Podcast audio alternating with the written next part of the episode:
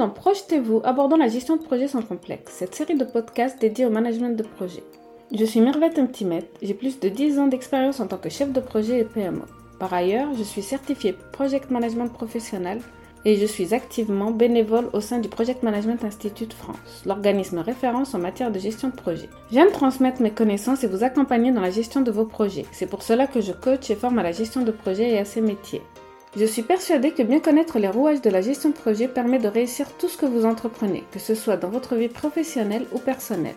Une fois par semaine, nous aborderons ensemble dans ce podcast les différentes facettes et toutes les actualités du management. J'inviterai régulièrement des professionnels qui expliqueront leurs méthodes et leur expérience sur des thèmes choisis. La gestion de projet permet de structurer, coordonner, contrôler toutes les étapes de la conception à la livraison. Venez découvrir comment et repartez avec quelques astuces. Je vous invite à vous abonner et me suivre pour plus de contenu sur la gestion de projet.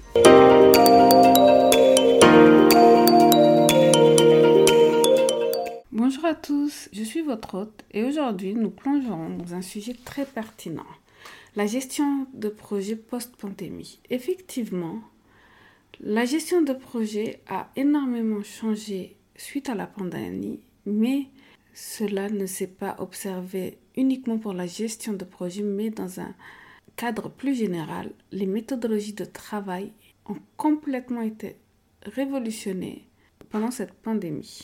Il y a un avant et un après Covid.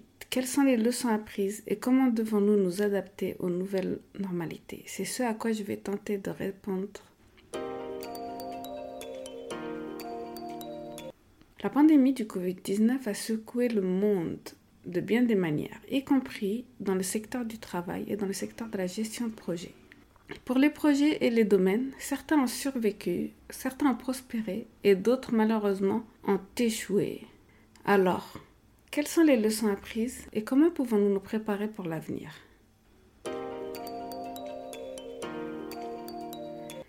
Tout d'abord, faisons un petit retour en arrière. La pandémie a forcé un bon nombre d'entre nous à travailler à distance, ce qui a changé la façon dont nous communiquons et collaborons. Les méthodologies agiles ont montré leur force et nous permettent de nous adapter rapidement à ces changements. En effet, depuis le début de la gestion de projet, des communications est vraiment un domaine, un aspect important de la gestion de projet.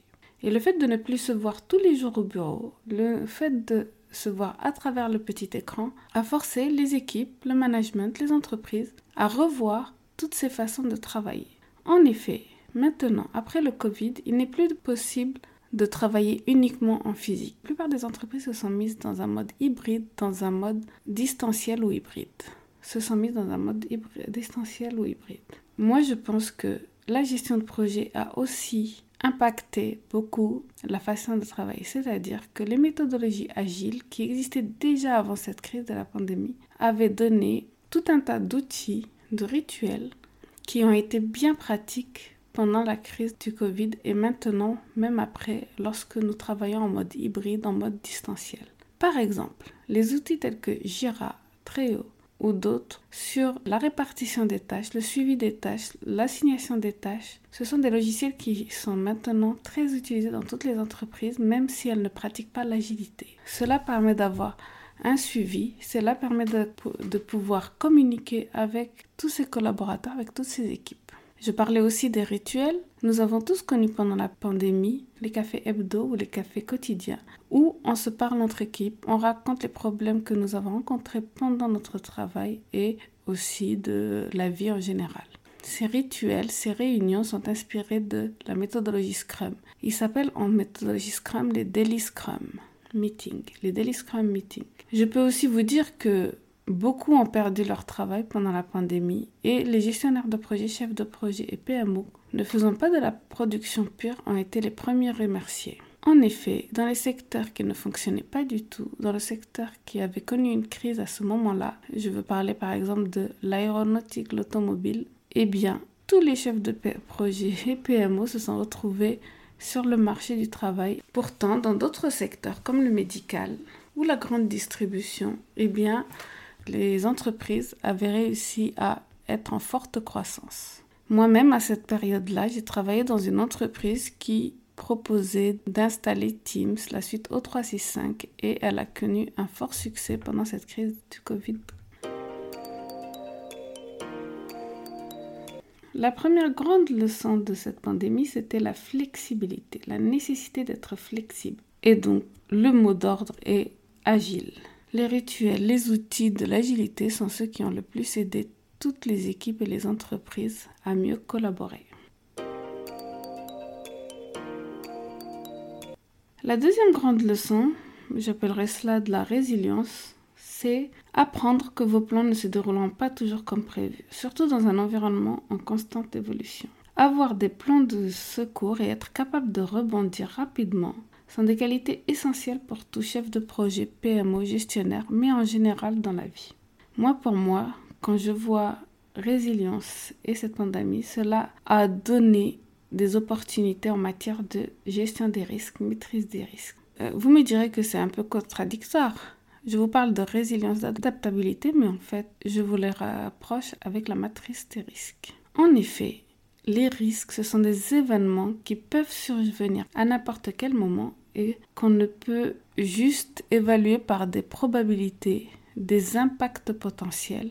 Donc pour moi, le fait d'essayer d'imaginer tous les risques, de faire des brainstorming pour pouvoir déterminer tous les risques qui peuvent subvenir, et nous pouvons aujourd'hui ajouter une pandémie mondiale, permet d'être paré à toute éventualité. C'est-à-dire que lorsque l'un des risques apparaît, nous savons comment nous comporter. Il y a plusieurs moyens.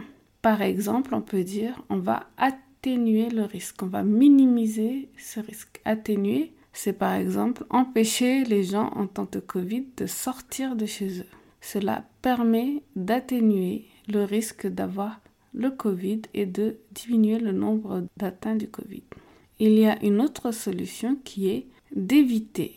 Pour moi, cela peut être guérir, guérir le Covid, trouver des médicaments qui peuvent guérir du Covid. Un autre moyen d'appréhender ce risque est la prévention. Les vaccins, par exemple, les vaccins qui ont été mis en place, c'était pour éviter que ce risque n'apparaisse. Et le dernier est celui de dire qu'on est prêt à prendre ce risque et que s'il arrive, on ne va rien faire. C'était aussi le choix de certains, surtout à la fin de cette crise du Covid. Aujourd'hui, le travail à distance, le mode hybride, l'automatisation et la digitalisation ne sont pas que des tendances, mais sont là pour rester dans notre paysage professionnel encore pour longtemps.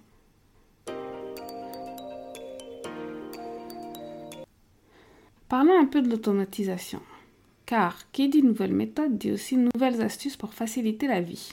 Je vous ai parlé de Jira, Trello, il y a aussi Asana qui peuvent automatiser beaucoup de tâches, comme l'assignation des tâches, comme nous l'avons dit, les rappels et les suivis de progrès. Et pour ceux qui se demandent si l'automatisation enlève la touche humaine, je vous en ai parlé lors de l'épisode précédent, pensez-y comme un moyen de libérer plus de temps, d'avoir plus de productivité, d'optimiser toutes les tâches qui vous paraissent un petit peu ennuyeuses pour vous consacrer à des tâches plus importantes qui nécessitent vraiment votre expertise comme la prise de décision, la stratégie ou la résolution de problèmes complexes. Elle peut aussi faire tourner vers développement humain et les, et les relations entre les équipes.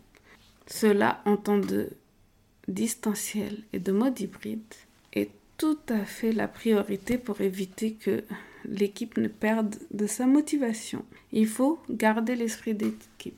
Donc pourquoi ne pas se faire aider par la technologie, l'automatisation. Pour conclure, l'ère post-pandémique est une période d'apprentissage et d'adaptation. Les méthodologies de gestion de projet d'hier peuvent ne pas être efficaces aujourd'hui. La flexibilité, la résilience et l'acceptation des nouvelles normalités ne sont pas seulement des besoins, mais des compétences essentielles pour tout gestionnaire de projet. Merci d'avoir écouté cet épisode de Projetez-vous où nous abordons la gestion de projets sans complexe.